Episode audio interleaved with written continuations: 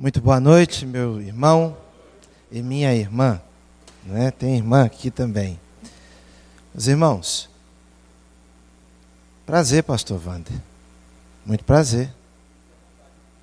Prazer mesmo, viu?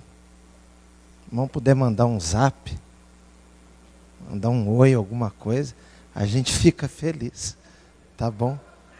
ia dizer para o irmão, com todo respeito, tem sido difícil amar o irmão. Mas nós estamos nos esforçando. Tá bom? Meus irmãos, graças a Deus nós estamos aqui agora. Eu tenho assim ficado muito impressionado com as reuniões dos homens lá em nossa igreja. Agora, há duas semanas, no final de semana retrasado, nós tivemos o retiro dos homens da igreja mais uma vez. E o retiro, essa vez, aconteceu no próprio sítio da nossa igreja, que não tem as acomodações assim muito confortáveis. Os, os alojamentos são é, grandes, não, você tem que dormir no meio de muita gente.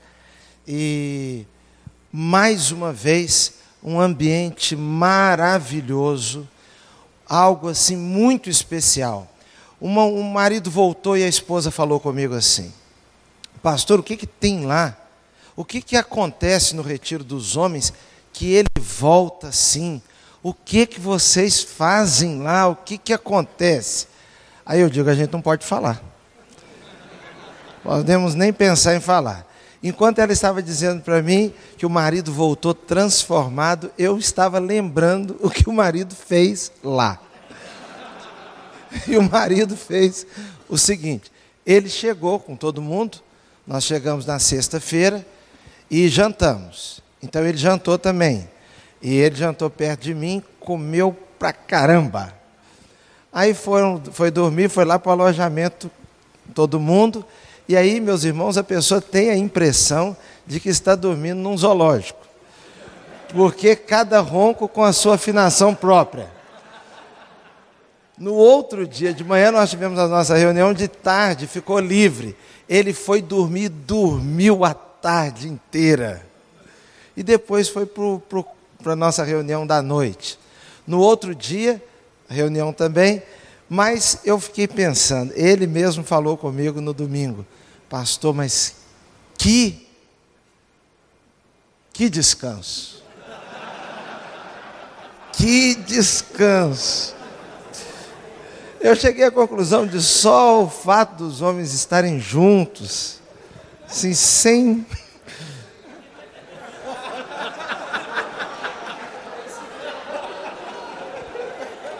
Vocês é que estão imaginando sem o quê? Eu não falei nada. Fica todo mundo meio renovadão, sabe como é que é? Porque a verdade é a seguinte: nós estamos vivendo debaixo de uma pressão fora do comum uma pressão fora do comum. Nós estamos vivendo, nós somos agora uma geração que merece ser observada de um modo especial. O mundo está passando por mudanças e nós, boa parte de nós aqui, o homem de meia idade já não consegue acompanhar o ritmo. A mudança acontece numa velocidade e numa profundidade tão grande que nós estamos com um sentimento de atraso. E uma outra questão interessante, dependendo do contexto que você vive, você tem a impressão que o mundo está meio apertado para você. Por algumas razões. Uma delas é que aquilo que era certo passou a ser errado, mas não passou gradativamente, não. Deu um pulo e de repente se tornou errado aquilo que era errado, de repente, num pulo, se tornou o certo. O que era defeito virou virtude, o que era virtude virou defeito. E o que acontece é que, nesse mundo mudado, uma das coisas que mudou muito rapidamente foi a clareza de papéis. O mundo não tem mais uma clareza de papéis. Antes tudo era muito bem definido. Por exemplo, o conceito de boa esposa ou mulher boa era um conceito fácil de entender. Eu me recordo que nós chegávamos na casa de uma tia, era muito comum visitar os parentes. Visitar os parentes era uma coisa comum no meu contexto lá. E nós, quase todo fim de semana, visitávamos algum parente, e com um detalhe: o parente ficava feliz.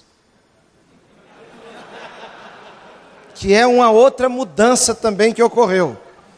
O parente ficava feliz. Eu me lembro das pessoas falando com meu pai: Ah, você não visita mais a gente. E brincava dizendo: Não visita mais pobre, não, e tal. E a pessoa ficava às vezes magoada, porque é muito tempo que a gente não ia lá. Então, nós visitávamos os parentes. Nós visitávamos uma, uns tios, um, uns parentes na, na, na roça, por exemplo nós íamos chegando assim no quintal, no terreiro da, da, casa, e a minha mãe ia dizendo assim: Olha como a tia Margarida é. Tia Margarida é uma mulher muito boa. Por quê? Porque as panelas da tia Margarida dava para você pentear o cabelo na frente. Porque eram muito bem areadas e ficavam, aquilo ficava pendurado lá.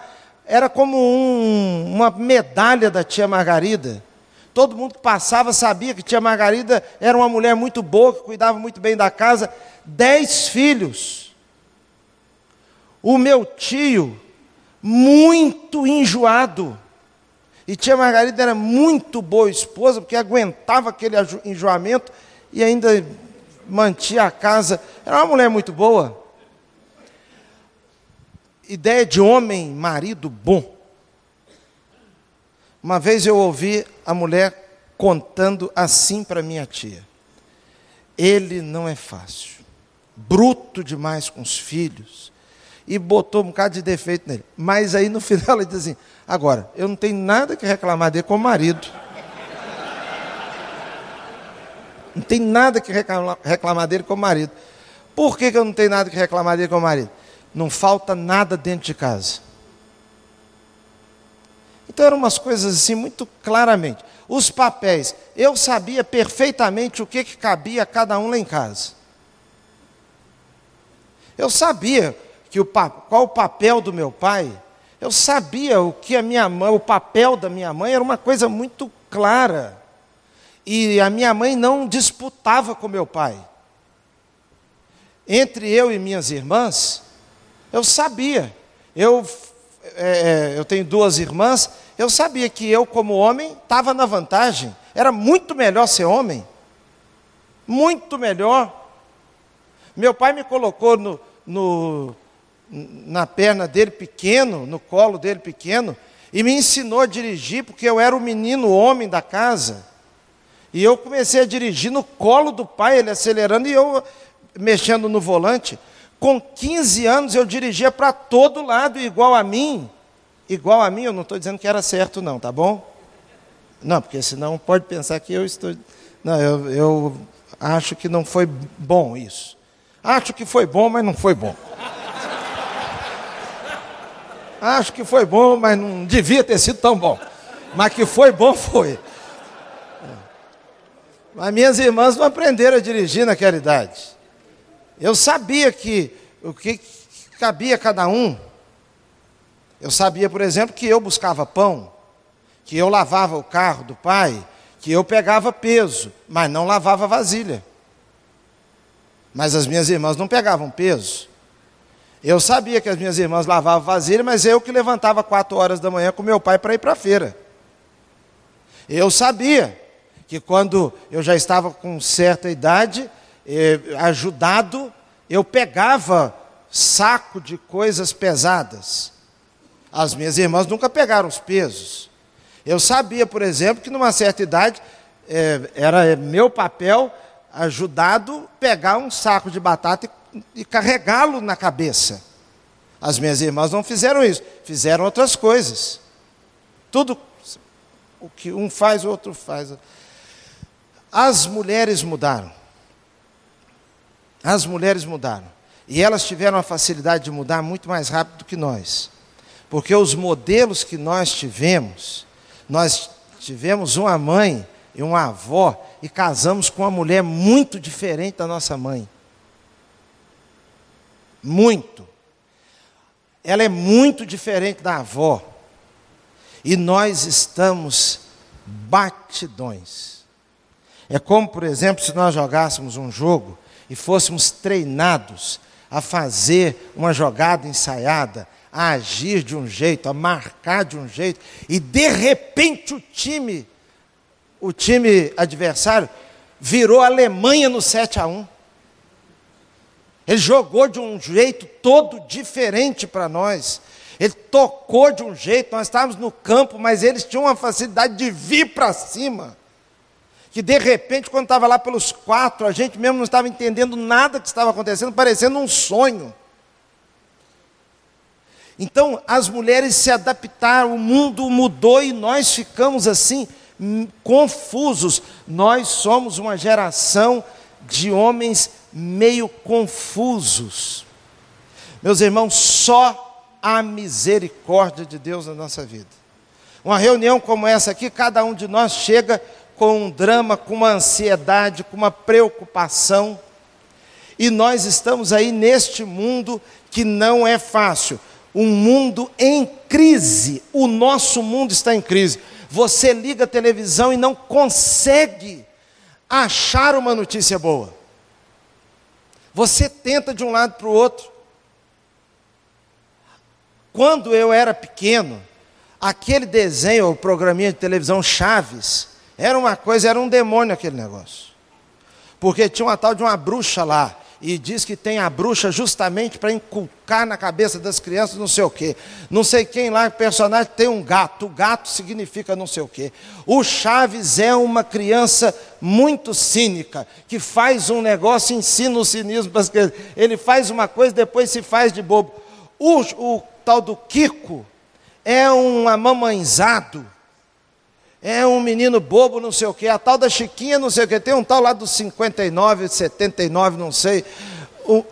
Agora preste atenção. Se você chegar em casa hoje e encontrar um filho vendo Chaves, você dá glórias a Deus. Porque é a coisa mais inocente que vai ter na televisão. Você fica pedindo a Deus, ô oh, Senhor, põe na mente dele o desejo de ver aquela bruxa do Chaves, de ver o Kiko, de ver porque daí para frente o pica-pau era um bicho também terrível, porque ele acabava com os outros e ficava. Ele não tinha reação diante do sofrimento. Hoje você fica, cadê o pica-pau? Vamos achar um pica-pau aqui. Então, meus irmãos, é, as coisas estão num, num grau assim de preocupação para nós e etc. É, está chovendo. Choveu. É isso mesmo. Não cai água aqui, não, né? Não, então, então deixa chover. Então, o mundo está vivendo uma crise assim, por exemplo, crise de. Antes da crise. As mudanças são tão grandes, meus irmãos, que até para criar cachorro ficou diferente. Eu me lembro. Lugar de cachorro, vou perguntar aqui. Lugar de cachorro é aonde, meu irmão? Dentro de casa.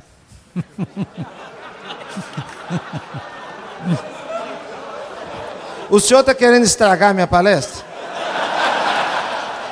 O senhor sabe que o lugar de cachorro é do lado de fora. O senhor foi doutrinado ultimamente, aprendeu. Lugar de cachorro é aonde?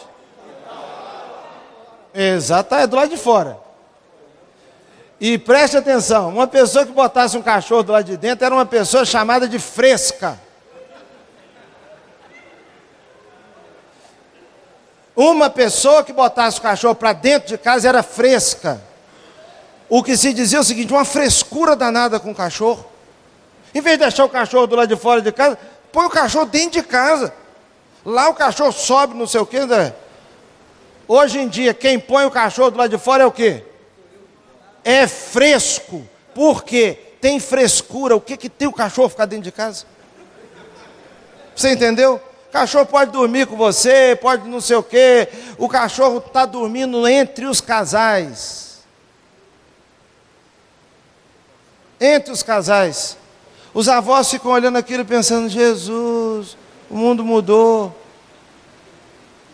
Você pode beijar cachorro, Você pode carregar cachorro para todo lado, pode levar para a lua de mel. E pode a mulher deixar o cachorro na cama no lugar do marido. Pastorzinho alemão, criado ali, o marido viajando muito, e a mulher com dó do cachorro dele dormindo lá de fora. Põe o cachorro para dentro da casa. O cachorro arranha a porta, ela tem dó do cachorro dele ficar se sentindo mal lá dentro da casa, mas não no quarto.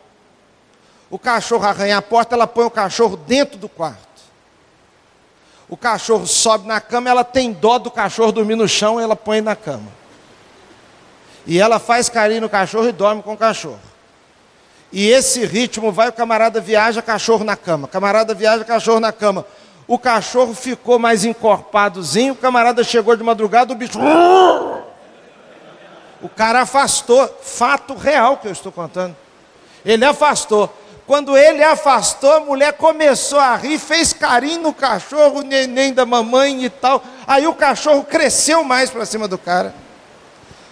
Resultado: o homem com medo do cachorro, a mulher amando o cachorro e o cachorro bravo com o dono dele. Agora, para esse cara dormir com a mulher, tem que esperar o cachorro para fechar a porta e o ódio do cachorro aumenta. O mundo está muito mudado, meu irmão. O lugar de cachorro é do lado de fora da casa. E eu que estou falando isso, estou dormindo todo dia com um debaixo da minha cama.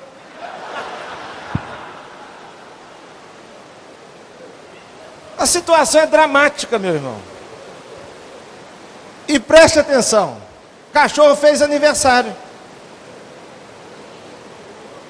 Um ano do cachorro.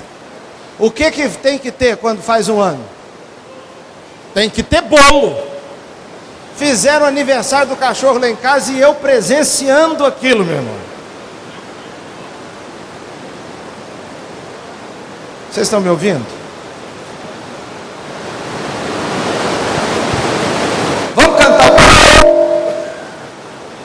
Vamos cantar o parabéns pro cachorro.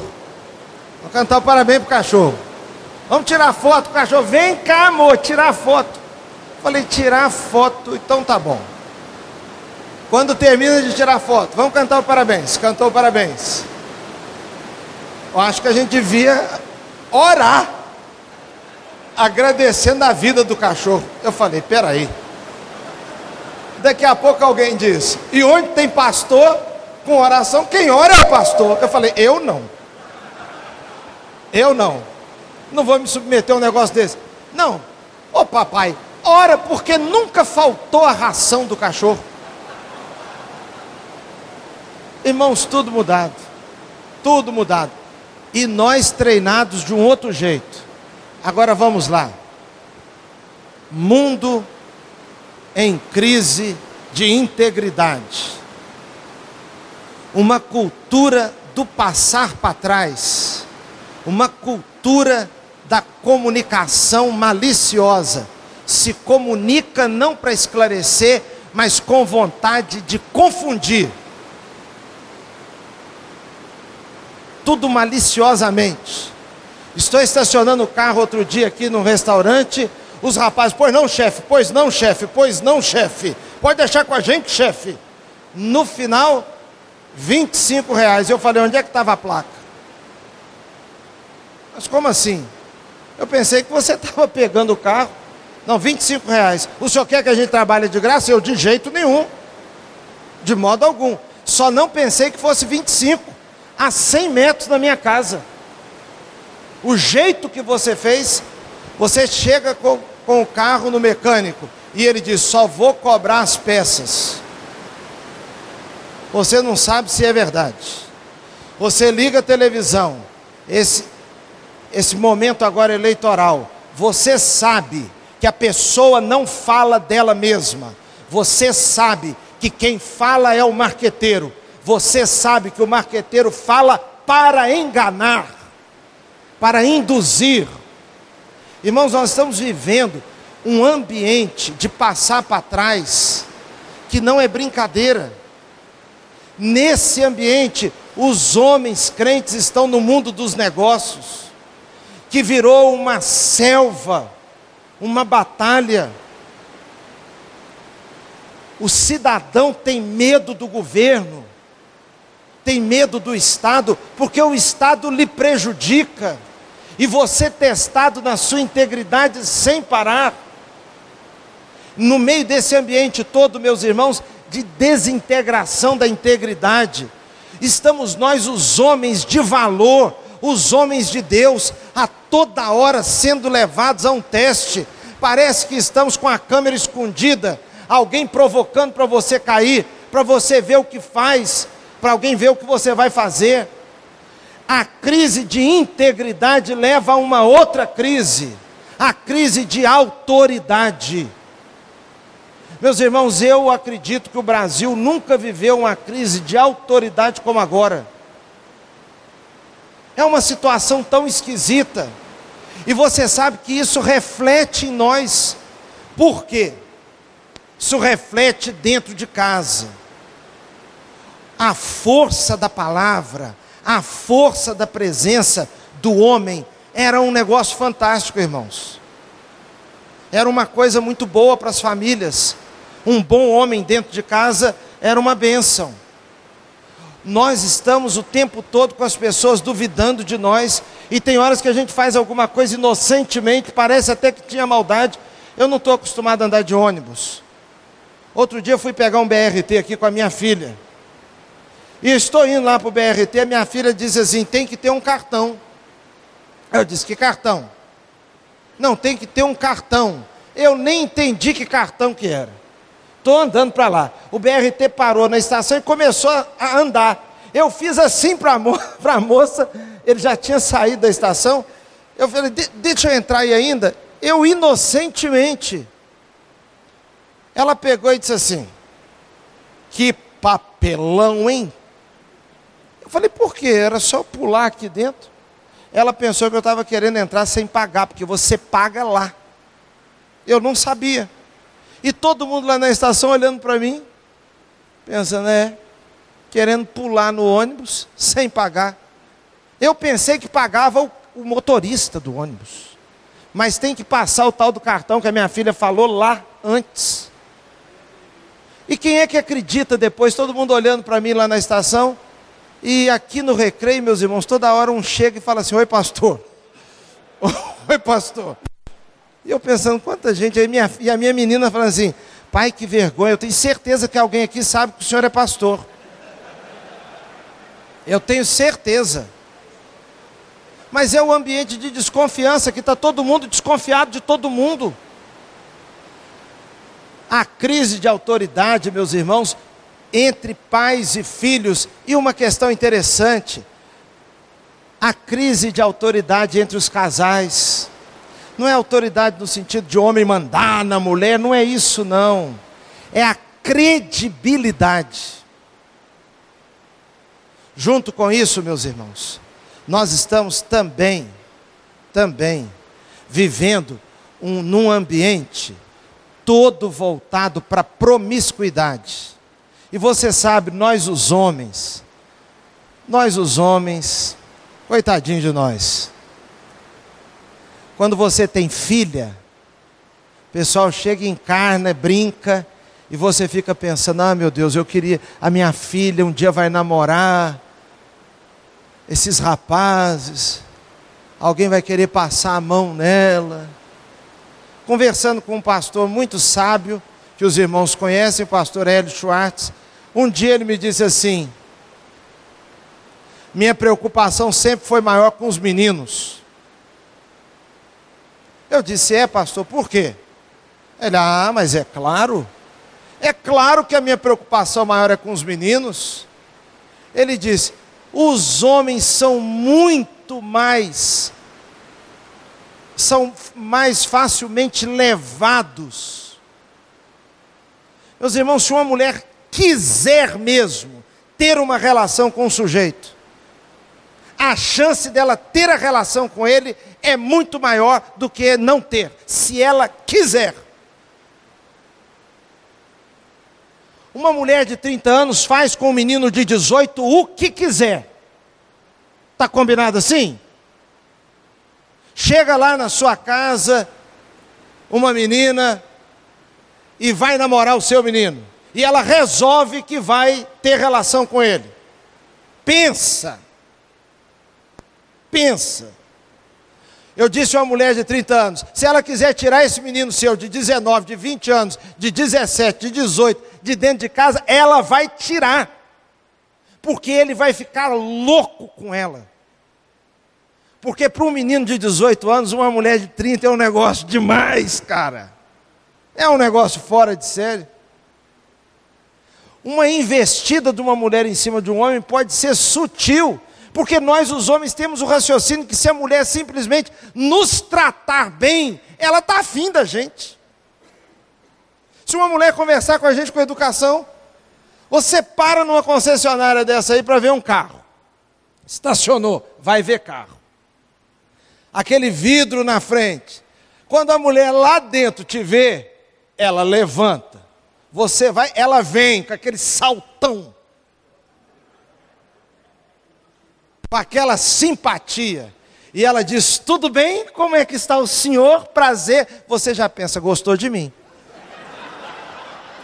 Cabeça de homem é um negócio terrível, cara. Você acha que a mulher está afim de você?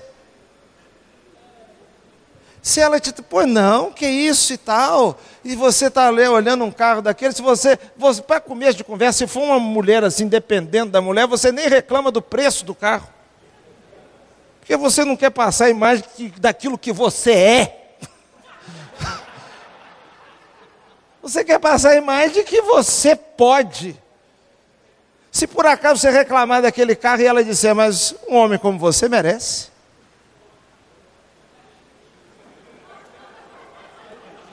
Irmãos, até ser pastor em Irajá eu não tinha cartão de crédito. Fui fazer uma viagem e acabei precisando de um cartão de crédito. Quando eu cheguei lá no banco, eu precisei, mas não estava querendo, usei o cartão de crédito de uma pessoa da minha família, coisa que eu decidi não fazer mais, não deu problema nenhum, mas não é bom fazer assim. E quis ficar sem cartão de crédito. Uma mulher do banco, uma gerente do banco, soube, me chamou e disse: O que? O Senhor, um homem da sua. Das,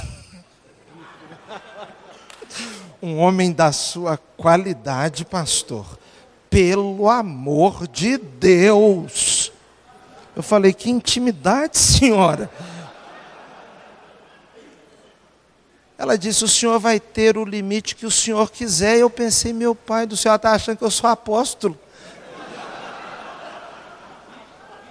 Meu irmão, a mulher está querendo é vender cartão, ela está querendo é vender carro.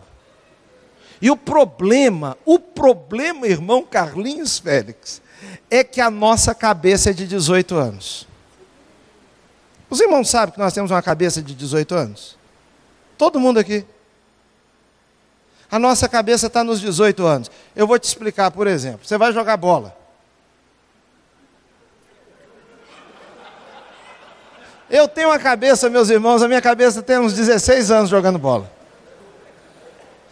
Porque eu, sinceramente, tenho um raciocínio bom pra caramba para jogar bola. Eu recebo a bola aqui e vejo lá do outro lado do campo o meu companheiro. Eu preparo a bola e lanço, mas eu dou um lançamento, está tudo aqui. E eu lanço, mas não apenas lanço a bola. Eu tenho uma visão de jogo fenomenal, porque eu sei que eu lanço para ele e eu tenho já uma combinação com ele, eu já vou imediatamente correndo, mas correndo muito. E ele lança para mim e eu já pego na cara do gol. Então a minha mente está funcionando com 17, 16 anos. E eu pego a bola. Quando eu pego a bola, eu dou aquele chute com a mente de 16, mas a perna não tem 16. E sai aquela coisa, e eu parto com a minha cabeça de 16. Quando eu ainda estou ali no início do percurso, o meu pulmão, que não tem 16, ele está quase entrando em falência. Eu chego no final dessa jogada caindo, bola para lá, mas a minha cabeça funcionou igual 16. Então preste atenção. Com relação à mulher é a mesma coisa. Quando você olha para uma mulher mais nova que você, pode ser bem mais nova, você sente atração.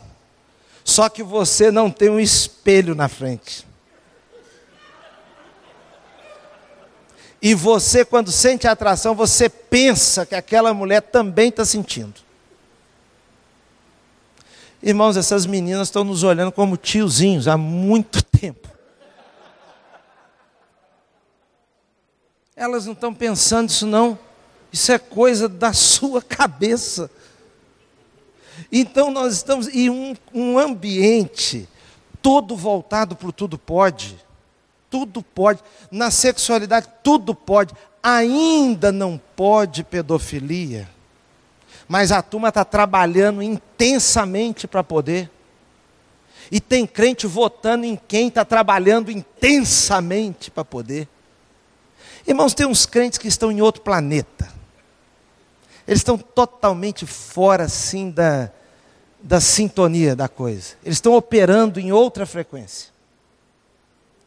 Fora pedofilia, ninguém pode falar nada com relação a nada.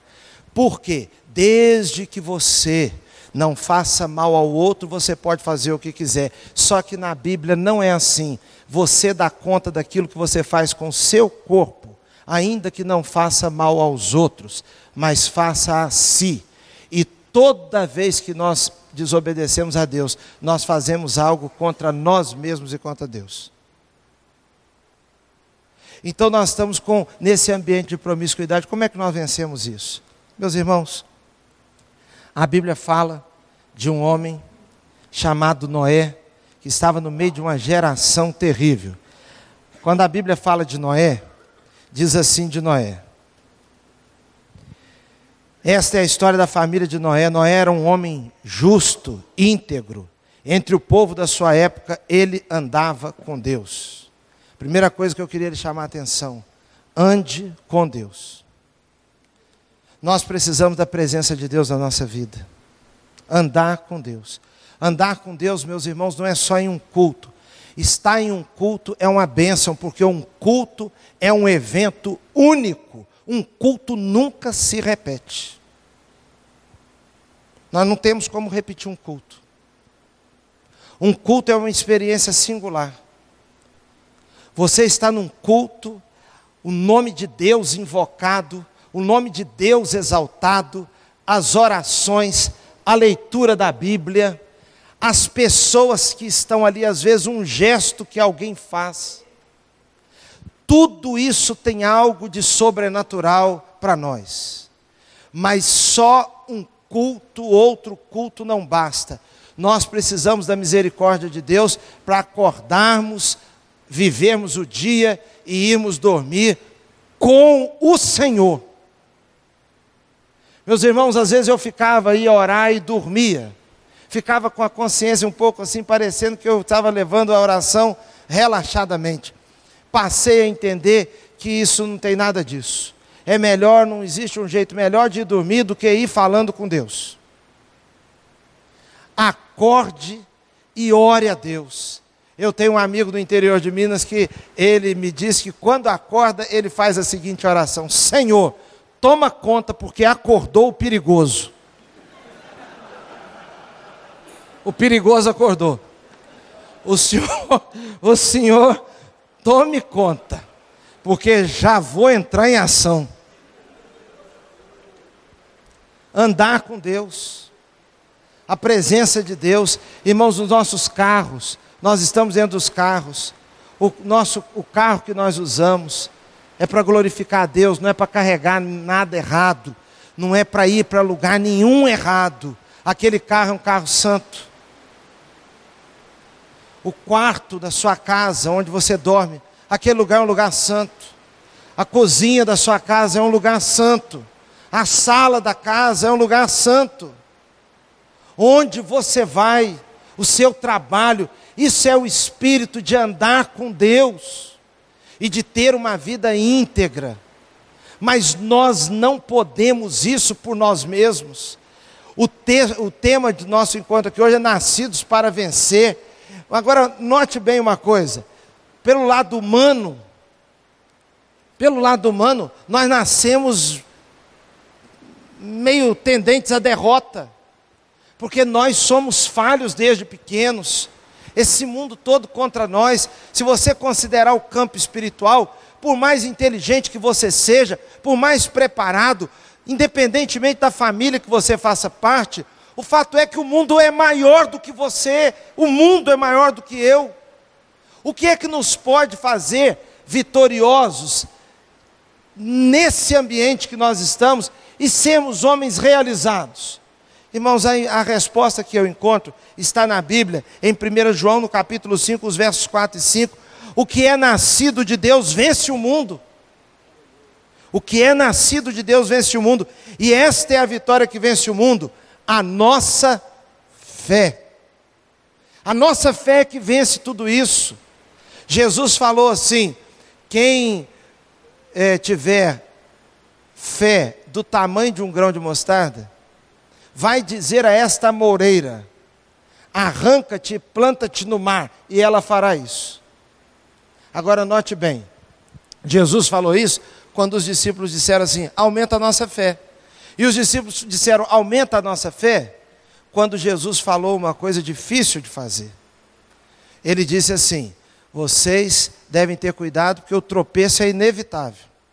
Agora, pobre de quem fizer alguém tropeçar. Melhor seria que colocasse a corda no pescoço, amarrasse numa pedra e fosse lançado no mar. O tropeço é inevitável, mas, que mas é, muito, é terrível ser causa de tropeço, induzir o povo ao tropeço.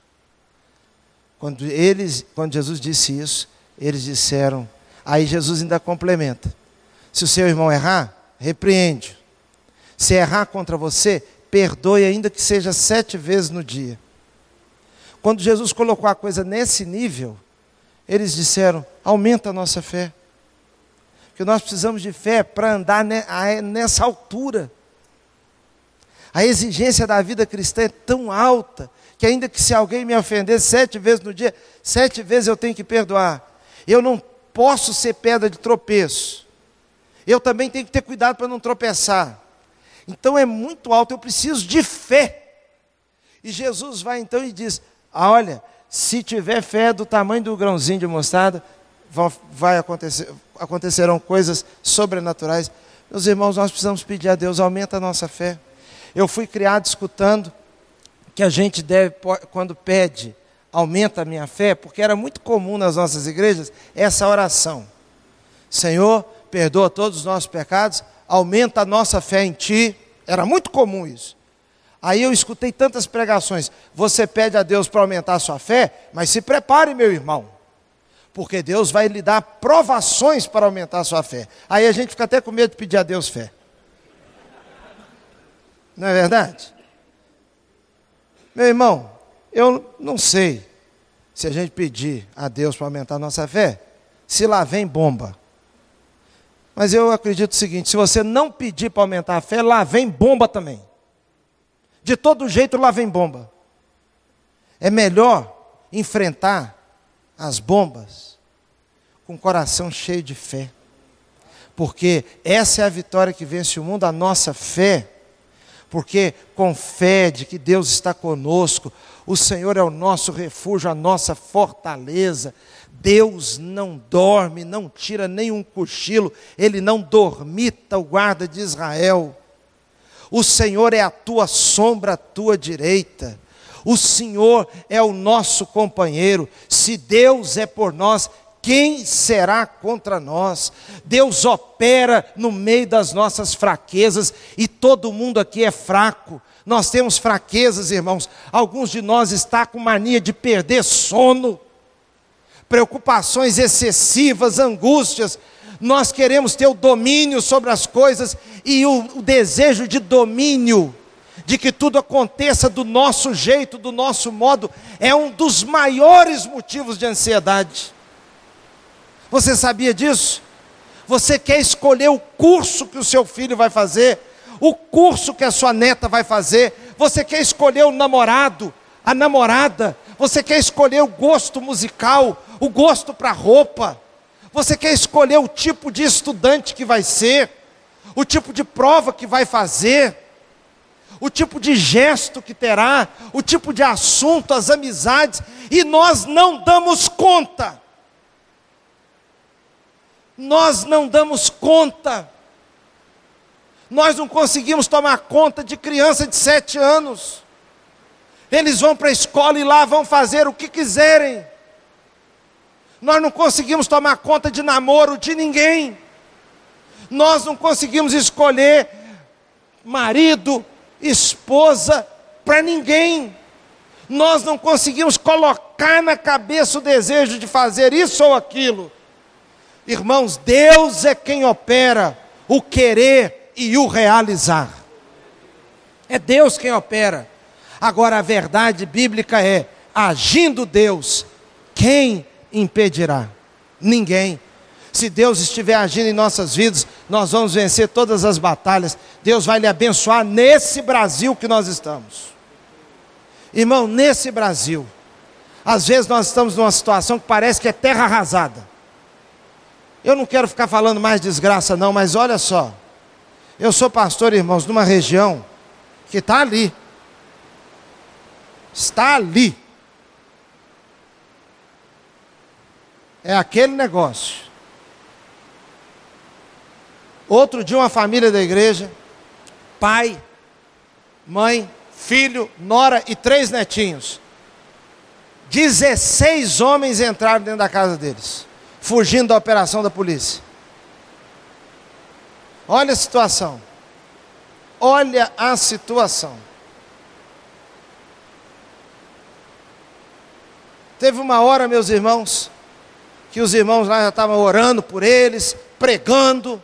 Daqui a pouco o irmão mais velho lá, o irmão, o, o mais velho, né, já começou a dizer: rapaz, você tem que se arrepender.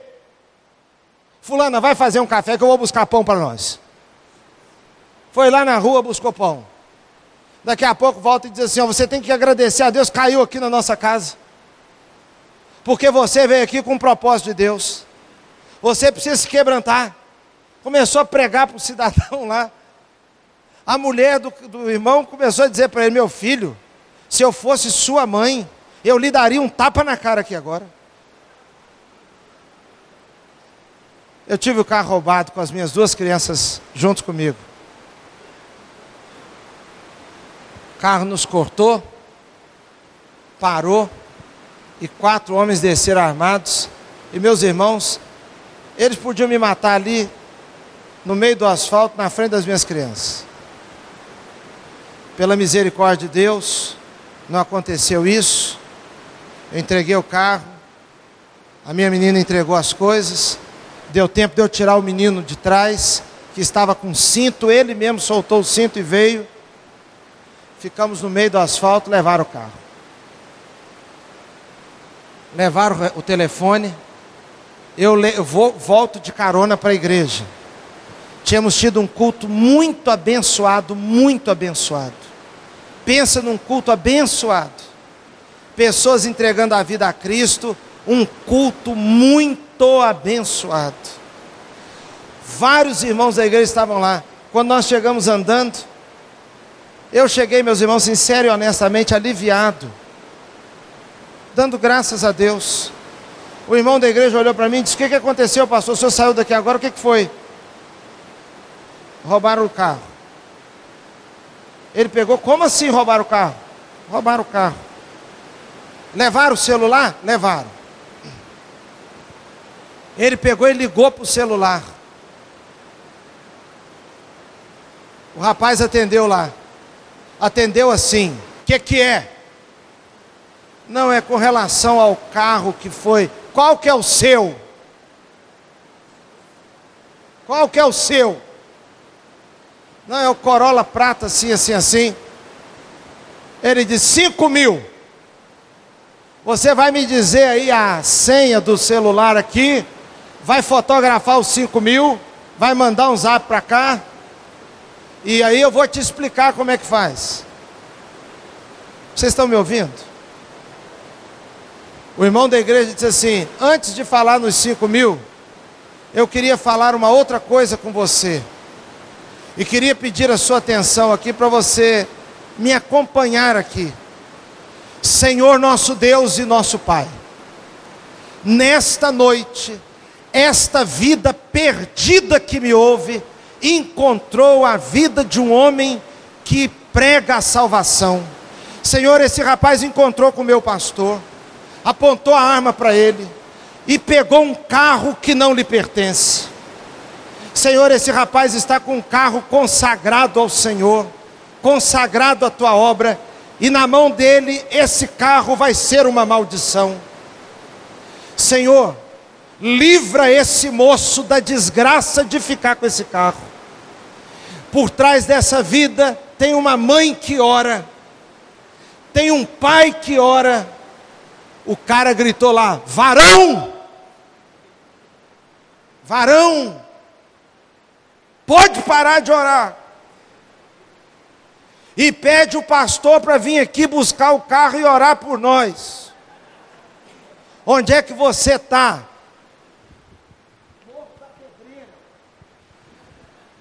Aí ele disse: Não, o senhor vai devolver, eu vou aí buscar o carro. Não, mas eu queria que o pastor viesse também orar por nós. Eu vou buscar o carro. Parte o rapaz para lá. Ninguém segurou esse moço, meus irmãos. Ninguém. Ninguém. Ele ligou para uma outra pessoa, foram lá para o negócio. Procura o carro lá, porque o rapaz falou com ele que o carro estava no lugar, não acha o carro. Eu fui para a delegacia, fiz lá a, a ocorrência. Daqui a pouco, meus irmãos, um zap para o pastor nosso. Volta para a igreja que o carro vai ser levado para a igreja. Irmãos, acharam lá um missionário e mandaram o carro ser devolvido na igreja, com pedidos de desculpas ao pastor. O missionário não sabia dirigir carro automático. Vai procurar um crente de um, alguma igreja lá que sabe dirigir um carro automático. Acha um rapaz lá que sai de pijama. Vai o rapaz levar o carro roubado. Cinco para meia-noite está chegando o carro lá na igreja. Quando o carro está chegando, o pessoal dizendo: o carro está voltando, o carro está voltando, o carro está voltando. As crianças olhando aquilo tudo. Meus irmãos, nós estamos. É aqui. Agora é aqui que Deus nos colocou. Foi aqui que Deus permitiu que estivéssemos. E é aqui que Deus vai guardar a nossa vida. É aqui que Deus vai abençoar a sua família. Está todo mundo, meus irmãos, querendo sumir. Alguns podem mudar, pedir uma transferência. Pessoas que têm negócios em outros lugares. Mas, meus irmãos, ninguém prospera num lugar que amaldiçoa. E nós precisamos abençoar o Rio de Janeiro. Meus irmãos, eu vou fazer um comentário aqui que eu não devia fazer. Quando eu falo assim, minha esposa fala assim, então não fala. Eu vou reformular o que eu iria dizer. Quando nós olhamos, irmãos, as pesquisas e ficamos observando por quem que nós podemos ser governados, dá mais medo ainda. Parece que nós estamos montando um time para futebol. Meus irmãos, mas quem vai guardar a nossa vida, abençoar, não é homem nenhum. Os homens estão desorientados. Os governos estão desorientados. As autoridades se reúnem para não saber o que fazer. Quem vai cuidar da sua vida e da minha vida é o Senhor dos exércitos. Jeová é o seu nome. É Deus abençoando sua casa, lhe guardando, mantendo a sua integridade. Mil caindo à direita, dez à esquerda, dez mil à direita. E você se mantendo de pé. A Bíblia diz lá o salmista: Na presença dos deuses a ti cantarei louvores. No, na presença dessa capetada toda. E eu acho, meus irmãos, que se tem um demônio que atua nesse Rio de Janeiro é o tal do Zé Pilintra. Porque a coisa não é brincadeira. Esse espírito de morte, essa onda de suicídios, essa ansiedade geral, está todo mundo aflito. Quem mora em casa levanta de madrugada e fica vigiando. Olha pela veneziana, volta na porta, vai na cozinha, deita, volta na porta para ver de novo se a porta está trancada. Nós estamos num grau de preocupação. Em paz me deito e em paz dormirei, porque só tu, Senhor, me fazes repousar em segurança. Fui moço e agora sou velho, mas nunca vi o justo desamparado, nem a sua descendência a mendigar o pão. Graças, porém, a Deus que em Cristo sempre nos conduz em triunfo e por meio de nós difunde em todo lugar o cheiro do seu conhecimento. Bem-aventurado o homem que teme ao Senhor e anda nos seus caminhos. Feliz serás, te irá bem. A sua mulher será como a videira frutífera no interior da sua casa, os seus filhos como plantas de oliveira ao redor da sua mesa. E ele verá a prosperidade de, Jerusalém, ele verá os filhos dos filhos, paz sobre Jerusalém. Irmãos, a bênção que Deus pode nos dar é maior do que essa confusão toda por quê? Porque a vida nunca foi fácil. Períodos de guerra, períodos de grandes catástrofes, períodos de fenômenos da natureza, como frio demais, tsunamis, terremotos. A vida sempre teve os seus desafios, mas em Deus faremos proezas. Só de sobreviver nessa selva já é uma proeza. Que Deus o abençoe, que Deus cuide da sua vida cuide da sua casa e guarde, sobretudo, o seu coração, porque dele provém as fontes da vida. Amém? Vamos ficar em pé e vamos orar?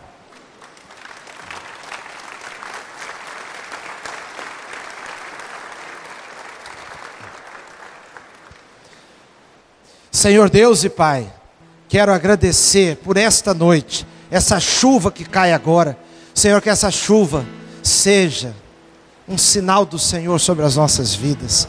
Faz chover sobre nós a tua bênção, a tua graça, a tua restauração, o teu ânimo.